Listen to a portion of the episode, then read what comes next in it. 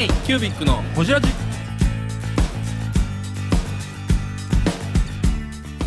K q b i c のほじラジ。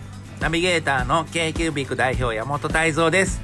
今回も特別編として2018年ほじラジ振り返り企画をお送りします。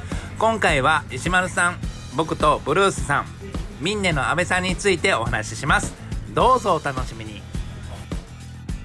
ベントで言うとあれですよ。長崎で来ましたね、イベントもバリバリやってる。ついこの間社長にもなられた、飛行士。そう。長崎の文具飛行士。石丸さんですよ。ようやく長崎行けたよ行ねけましただってさ行っててこちらじ始まって当初から石丸さんの名前は出てたわけで、うん。出てましたね。何の折に長崎行くかみたいな、うんうんついに行ったよね行きましたね。出張出張編というかね出張編で。文具旅レンタカー借りてね。この時あれですよねあの金子さんも入ってくれたんですよね。そうそうそうそう。金子さんと成田君と入って途中から6人で撮りましたねいやー長崎もうちょっとゆっくり降りたかったね。そうなんです。ちょっとバタバタでしたよね。あうんもうもう昼間も長崎ちょっとね、うん。もう歩いもって。みたらと街中ねうん。歩きたかったですね。トルコライス食うてないやん俺ら。トルコライスでしたっけ？トルコライストルコライストルコライスって長崎ですか？そうそうそうそうそう。トルコライス。うん。カレーに長崎にカレーをやらないって。あるでしょ。あありましたやん。ここコイチありましたやん。ここ行っちゃった。いやな、まあ、何がすごいって、あの石丸さんのね、はい歴史ですよ。なあ。おじいさんのはい銅像が建ってる家ですから。そう。創業が100 1883年ですよ。いやすごい。江戸時代。5代目？5代目ですよ五代目。六代目5五代目5代目五代目。代目ですよね。あのー創業から追っかけたあの本。はい。いやあの本良かったですよね。写あれよかった。真ね。山中を作らないんですか？うちも別にその歴史とか別になんもないしぬるっと行くし。ぬるっといく。あれ番頭が作らはったんでしょ？で福永が編集してくれますって聞いていやいやいやまあそれはええやん。それはうちの話石丸さんの話ですよ。家に銅像があるのは当たり前やと思ってた。そう、ね。ボンボンエピソードびっくりしましたよね。ボンボンやわ。みんなの家にないの？家の庭にねおじいちゃんの銅像があるっちゅう話、うんいやないからっていうね、でもあのその創業者の生い立ちうん。一番初めからこうストーリーを読むとまあ面白い。135年前ですよあれ、ねあれ早く Kindle で発行してほしいんですけおどねうほんまにほんまにほんまに。そう石丸さん創業者。終わりましたか。早くやってくださいよ。ね。待ってますよ。買いますから。あれみんな読みたいと思う。読みたいな、ね。あ語り口がねね。あの思いが入った。思いが。今見てきたかのような。熱がすごい入ってる。うん。うんほんま。ライターさんかな思ったら番頭さんが自分で書いてる時代小説読んでるみたいな流れや時代小説ったもんね。いや創業者の石丸中兵衛さん。ー中兵衛さん。お135年前のね、中兵衛さん。もともと筆メーカーやったしね。ね。あそうそうそう。博多で商売しててちょっと長崎へ勝負するぞ。勝負するぞ言うて、うん。峠を越えるとこから始まりますからね。そうです峠を歩いてる中兵衛の様子からね。そうですよ。足取りから追ってるというね書き出しが。すごいな。すごかったな。あれほんまもう読み物としても面白いですよね。ちょっとじっくり読みたいですよね。うんあれね。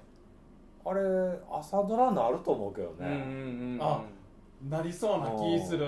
朝ドラ。朝ドラになっても全然いいと思二台うタイプライター養成所？タイプライター養成所ね。ありましたね。学校を運営するというね。長崎の文化を街を作ろうと尽力してきた石丸家。すごいな。タイプライターもだってあれタイプライタージャパンみたいなとこなんか海外からこう出てるそうそうそうそうそうそこのやつをそれをちょっと一緒に組んでやるっていうね、うん女性のこの社会進出社会進出を支援したという、うん社会的意義もあるしね、なんかその、うん、やりやり方がすごいなんていうのかな。そのなんか当時にないって言ったらおかしいけれど今でも全然そういうこと同じビジネスモデルが今でもあるっていうのは。あるやんうん。それをさうんなんかその先見の明じゃないけれども、そういうところがまず話が入ってくるっていうのも長崎らしいし。長崎らしいですよね、面白いのはなんか石丸さんのそのまあ五代目中兵衛さん。でその後国吉さんっていう国吉さん。国吉さん。さん。国吉さん結構いろんなとこその東京とかうん。神戸とかに文具店見に行ってるっていう話が出てきて視察しに行ってるね。その一流の文具店見てきて帰ってきてももっとすごい文具店にするぞって思いをこうまた語られてるわけですよね。あの103 120年史に。うん。ああこの時伊藤屋さんとか長澤さんとか見てきたんやろうなっていうのね言がってるんでしょうね。そう。大河ドラマですよ。ほんまにそう思う。今それぞれがねそそれれぞれが。ぞれでやっててうん。ねそのそれを紐解いていけば紐解いていけばそこに視察してる人が当時の。いや眼を閉じればこのまぶたの裏にねその大河ドラマが流れてくるわけですよ石丸家物語があはは言うとがの K キュービックのホジラジいやーそんな中石丸さんはねシステム会社時代の話をしそうやね。石丸家の話で盛り上がっちゃったから石丸さんいやでもあのー伊藤屋さんのメルシーあそうですよメルシーアあプリメルシーアプリ。伊藤屋時代の話ね。すごいじゃんって思ったもんね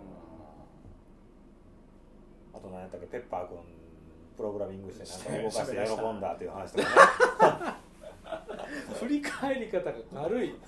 雑やわ言うと135年の歴史に比べたらもうもう本当に に二文字ぐらいですね。ペッパーって感じだけど。いやいやでもかあの金子さんもね来てくれてたし、うん。あの石丸文工堂っていうこう地域になんかしっかりとこう根付いたうん。文具屋さんと周りから期待されてることと、うん。でまあ今そういう文具のコミュニティっていうのができていく中でそこで、まあ、石丸文工堂っていうのは常に中心におるっていう長崎っていう、うん。その関係性っていうのはすごいいいなそうですそうですね、まあ、135年の歴史があって今そのイベントとか そのもちろんペッパーのこともあるし、うん。メディア関係と一緒に絡んで PR してる今の石丸さんがいるじゃないですか、今のその135年の歴史があって未来を作ってるのが今の石丸さんやなと思って、うん。この歴史っていうのはどんどん続いていくんかなって思いますよね。そうですね。う自社ブランドの商品もどんどんねそうそうそうそうね。うん実際やっぱ今成田さんがほらイベントとか立つこと多いけど、主催の人とかそのユーヘビーユーザーさんとの絡み方が上手ですよね、んうんうん。うんあのすごいいい距離感で接されてるから。あんま田舎っぽくない、うん。うんうんちゃんと洗練されてるそうそうそうう。ん。そうやね。うん。田舎っぽくはね。すごい上手やね。上手上手、うメディアとの絡み方とかね、うん。本当うまいと思います、うん。オリジナル商品長崎美形シリーズんねねうん。そうそうそうそうそうなんでと いやーねまた結局ごちそうフェスタやったっけ？呼んでくれへんかったなと思って。え？長さあの文具フェスタ。ああ。そうですよ。いや来年声かかかかってるで君ら。え？何それ？く声かかるよ。あのフラットの次の次の日。え？終わって。だから多分僕らあ多分具体的に話出ると思うけど。はい、え？今初めて聞きましたけど。ほんま？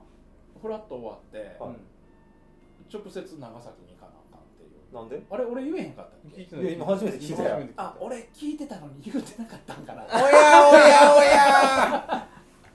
これ放送しますから放送します石丸さん聞いて「おいおいおい」って言ってください。今あの椅子がこう倒れました。まあそんな石丸さんですよ。はい。まあ、これからもねこれからもまあ石丸文庫堂の歴史は続いていくということで、はい。はい。また長崎行きたいな。また呼んでほしいな。石丸家のチャーター機出してくれへんかな。ホンダジェット買えへんかな。いやこうたらいいじゃないですか山本修行。八尾空港に置いててください。八尾空港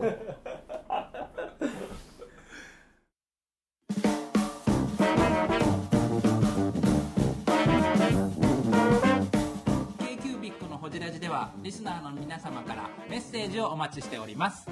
アドレスは info.kcubic3.com info.kcubic3.com もしくは KQBIC サイトのメッセージフォームよりお願いします。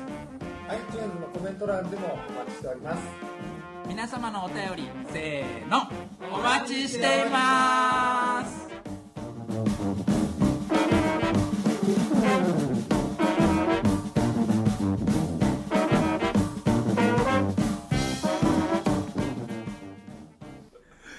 まあそんな感じで山本泰造 in サンフランシスコですよ。ああ次が。はいはいはいは1い月ですね。ね。これヨーノンダはサンフペンランシスコシでねョサンフランシーですよね。スコペンショそうそうそうサンフランシスコペンショー。これむっちゃくちゃ僕ら二人酔っ払っとってさ。あのブルースとね。ブルースと二人で。僕らとあのーチーポかどっかで。チーポかどっかでね。ね。スカイプでつなげて、はいそうそうそうそうそうそうパソコンが熱くなるたびにそう これこれこれこれずっとやってたこれ何？これあの山本ポーズ。山本ポーズ。これ何やったんですか？あのあの時入ってたんですか？サンフランシスコは本当に来年あ来年今年か。今年も行こうとは思ってるんですけど。まあまあまあ面白いところなんでね、ちょっとキュビックで行こうよサンフランシスコ行きたいっすよ。いや夏どう？山本さんホンダジェット買うてくれたら行きますよ。ホンダジェットで行けるか日本から。途中で給油してハワイハワイ。ハワイで給油してはいハワイ経由。はい。まあだからサンフランシスコペンションに行ってきたんですよね。そうそうそうそうそう、、はい。やあのー、刺激的でしたよ。本当に。うん。お土産話をいろんなところでしますよね太蔵うん、さんね。あのーこの時ねアドビも行ったし、うん。Google 本社も回ったし、うん。まあ、ブルースの紹介でね。いろいろ回らせてもらいましたけれども。でもあのそう僕らがあのブルースがサンフランシスコにおるっていうことがすごい物流、なんかその何かやるんやったら物流拠点にもなるから、まあまあアドバンテージですよね。まああとね情報がいろいろアメリカの情報とかいただいたりしますよね。そうそうそうそうそうそう。そうあの荷物送っとくのも全然受け取りできるしね、k キュビックファミリーですもんねブルースは。そうですよ。もはやホジラジ何回出てるっていう。ねいやほんまもう。2月も来るって言ってそうるしね。ブルースと桜井さんはもうね。ねズブズブですわ。ほんまや。雪ねズブズブですズブねズブ。ブルースもだいぶズブズズブズブ。オーストラリア支店も今年ねね。できることですし。ああできますね。ブそうですよズブズブズブズブですよみんなズブズオーストラリア行きたいな。ブね行きたいですね。だからすごくグローバルなネットワークになってきて 本当 k キュビックネットワーク。k はネットワーク。もう台北オーストラリアサンフランシスコあと千葉。千葉。石川千葉市あ川ージャガーさん。ねいやタイもね。いやタイも。ね。タイ行きましょう。本当に。なんかサンフランシスコの思い出ないんですかこれ。ああのねこの時に、はい。あの僕とブルースがあの一緒にあの紀ノ国屋さん営業行ったんですよ。はいでその時にあの担当のえっと長谷川さんっていう女性の方がおられて、まあ、僕は前からつながってたんでその方と営業させてもらってあのいろいろ話してたんですけどブルースがそのこの紀ノ国屋でオフ会をしたいとおうアメリカの文具好きを集めてコミュニティを作りやってみたいっていうことがその時発端でちょうど先先月かな11月かな、第1回オフ会をアメリカで文具コミュニティが。なんていう会なんですか？どうやなんやろなんていう名前にまだ名前つけてないんかな。聞いてみよう。立ち上がりましたよ。あのついに日本のコミュニティ何人ぐらい来たとか？5人か6人かぐらい集まったんえちゃうかな、1回目の56人アメリカ人アメリカ人ばっかりそうそうそうそう。そうへそうそうそうそう。ななんていう名前なのなんていう名前なんやろね。気になるわ。ドヤ分ドヤ分 in サンフランシスコ。ドヤ分じゃないですよドヤ分ではないですよ、あのーこの時きっかけでねそれがあって、いやいやすごいよね、ねネットワークリアルなイベントっていうのがね、まあ、ネットそうそう。世界がそうそうそうそう。ネットでのコミュニティっていうのはあるでしょうけど、うんオフ会ってあるんですかねアメリカって。ティーパーティーみたいな。ティーパーティー。ティティティティーパーティー。それ独立するますやん。ひっくり返りますやん国が。ダメダメ。あ分からへんけど多分こ好きなファンが集まってそのお店に行くとかあんまり聞いたことないな、うんうんうんなんかその文具の話しながらお茶飲むとかっていうのもない。そんなのあんまりないんちゃうかな。聞いたことない、文具バパーリー。パーリー。パーリー。バーリー。パーリー。バーリ聞いたことないな。そういうなんていうかな。ちょっとアングラな趣味の人たちが集まるみたいなのはあんまりないよ、まあ、いわゆるそのペンショー自体がそのオフ会じゃないですけどあ、まあそうそうそうそそうかれ自体がそうそうそうそうそう。まあ、物販イベントでもあるしそうそうそうそう。情報交換の場でもあるし、うんその周りでスクールでしたっけ？クラス？クラスクラス。クラスが開かれててそれがまあそうそうそうそう。オフ会的な、まあそう言うたらね。ううんん、確かに確かに。夜までパーティーやってるしそうそうそうそうそう。でバーで飲んだりとかもあるやろし、ただなんかそういうギュッと集まってあでもあんのかな？あでも聞いたことないな。ちょっとリサーチしてきてください来年。ブルースに聞いといてください、刺激的な街ですよサンフランシスコは。本当に。うん。あとこの時も言うたかもしれへんけど、もう今や物価倍なんでああ高いですよね。高校生が1時間バイトして20ドルですから。20ドル？お高校生のバイトではあすごいな。あ本当に倍ココーラ3ドルだし。コーラ3ドル？ガチでインフレしてるんですね。あすだからその中で見たら日本の物価価格とかも超安いわけ。ーまあ逆にね、うん。日本ってまあ地域格差で、まあ、もちろん東京とか高いっていうのはあるけどそこまで大きくはないですもんね。そんなうん物食べ物とか物に関しては、うん。家賃とかはあるけど。すごいな。だってさアドビアドえアドビか？グーグルかな？の大学出てグーグル入ったら初任給がえっと8000ドルか。800万。800万。初任給で800日本だとそれの半分以下か。万だからそんなもん。だから8一流大手8万ドルぐらいちゃいます？あ八え？8000あごめんごめん。8万あ8万ドルや。800万やから。8万ドルや。だから900、えー初任給が900万ぐらい。そうそうそう。800万で900万日本でもそんな企業ないですよね。ないですね。山本修行ぐらいですね。まあねそこまでのレベルに行けるのはね山本修行ぐらいですね。えー、ブングスキーラジオです。ブングスキーラジオ。1年以上やってきてます。ブングスキーラジオ。小野さんどんなラジオですか？えーと2人がボソボソ話して1人がハキハキ喋るラジオですね。高木さん。え？なんですかね。用意してませんでした。あー楽しくやってます。聞いてね。えー 全然楽しそうじゃない。いいんじゃないですかこれはこれで。そうか。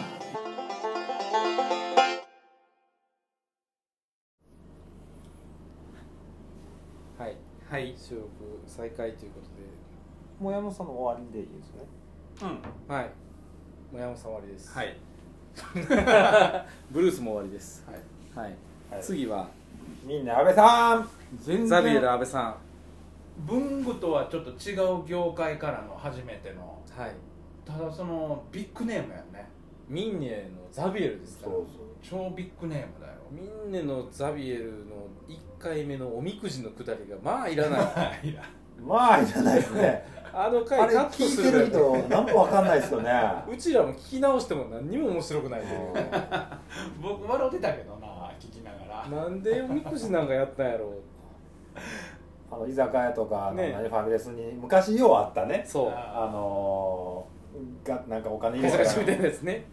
出てくるやつ、はいで半がずれてる半額どうのこうのね。いやいやこれは違うみたいな話になっても どうでもえほんまにどうでもいい話。半ズレからのサッカー少年やった時代からのえそうよね。なかなかユニフォームオタクというね。そうそうそうそう、ん。なかなかミンネに入らないんですよね。でもあのイエリさんとの出会いのくだりとか面白かった面ですよね白かった面す白かった。あの面接の時の話就職活動の話ね。ね。うん。最近は覚えてますね。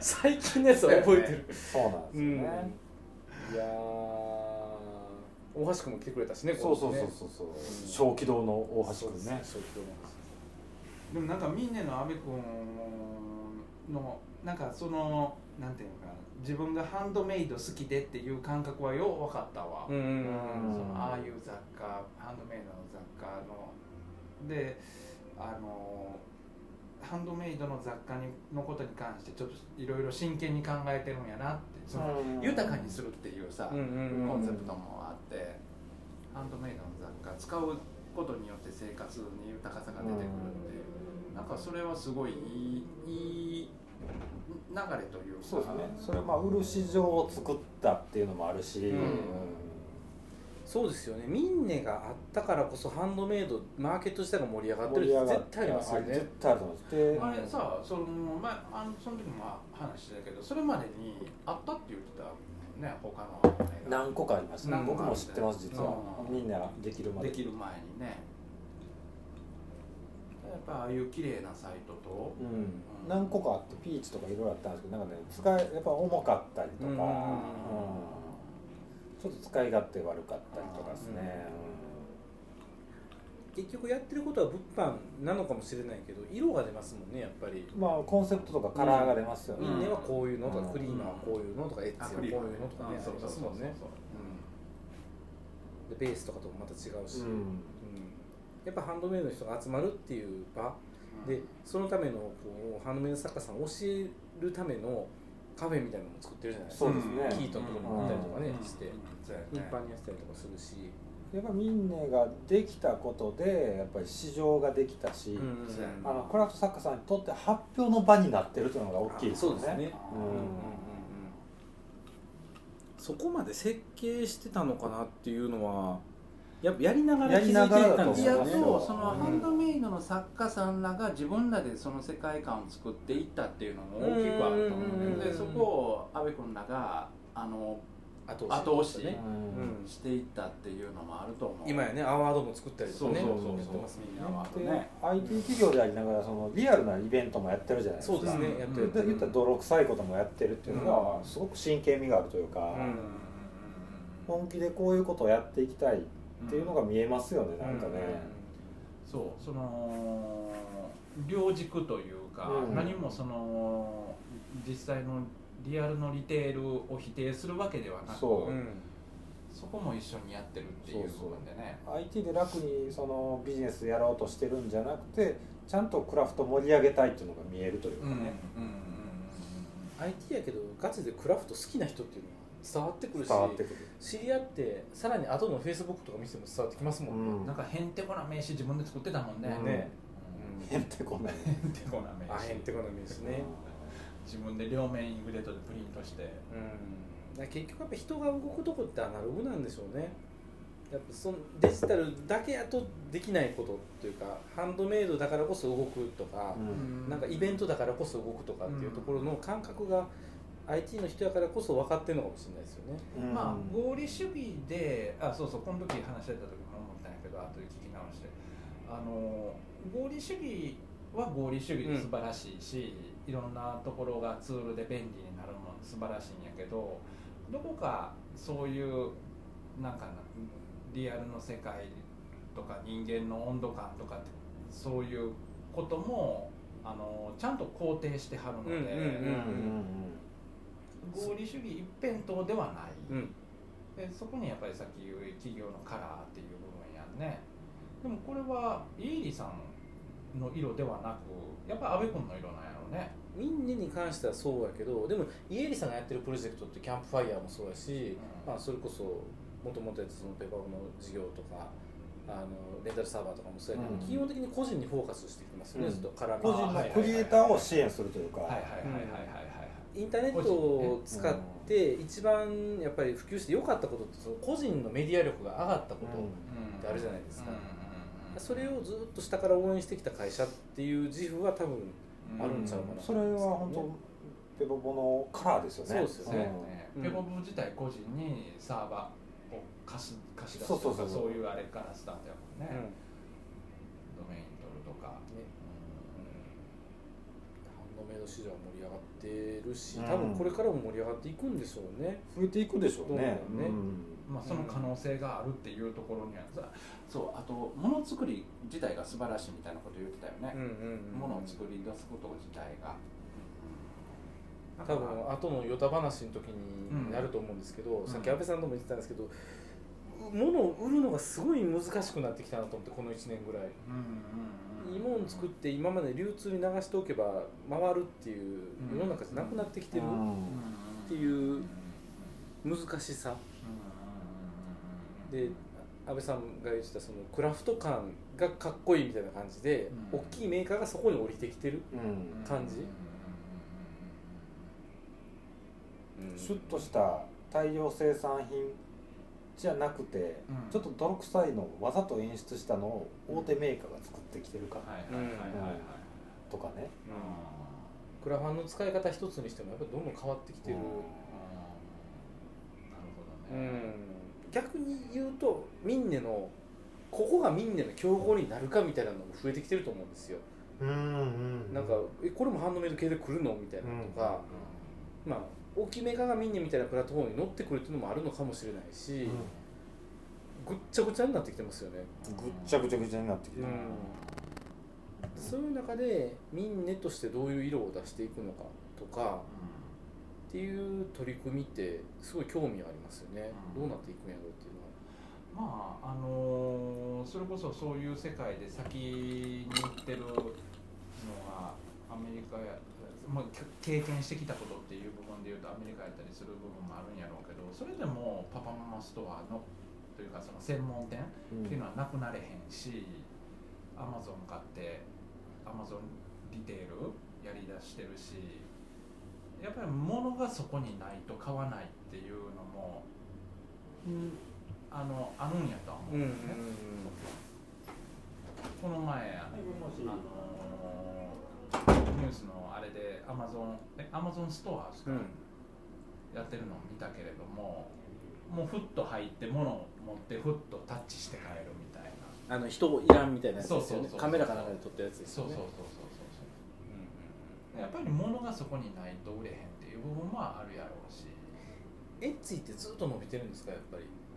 エッチの全体ってこと？そう。あ全体はちょっと分からない。でもあのやっぱりロウ引きノートをメインで売ってるんだけれども、うん、あの世界中から注文が来るね東南アジアはあんまりないかな。ヨーロッパ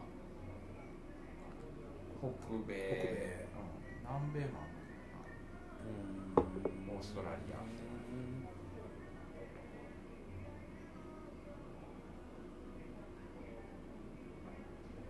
ななんか多分みんな阿部君と太田から僕らそういう売り方の未来もちょっと見えてきてるような部分もあるんかなとああでもそれはありますね、うん、それはあるうん。なんかみんうん。もう一回飲みたいですね。ああそうや、ね、ちょっとなんかこう収録抜きになんかそういうとこどう考えてるんかとか、うん、ミンネっていうプラットフォームでも結局やっぱり取引量が増えればね当然収益は上がっていくけど、うん。そこだけじゃない何かを考えてるのかどうかとか。うん。なんかやっぱプロダクトを作って何かを売るっていう立場に我々もいるって考えたらすごい興味のあるとこですよね。まあでもあのー、みんなはそれを仲介してるあれやけれども、うん、今回まあ上白はいはいはいはい、去年のプレイやってみて、うん、やっぱりね売る人作ってる人と買う人とが、はい、物とお金を交換するってすごくいい。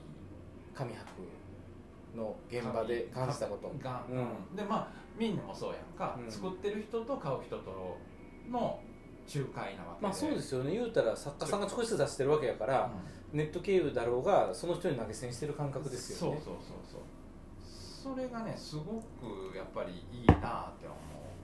このイベント商品の話はぜひヨタ話の時にやりましょうかじゃあ。うんうんうんうん。うん了解です了解です、はい、去年のプレの紙箔のね、はい、話。まあそんな阿部さんでしたと。はい。ザビエルさんはい、はい、この次あれですよ k q b i c のホジラジ。この番組の提供は山本資源ロンド工房。レアハウスでお送りしております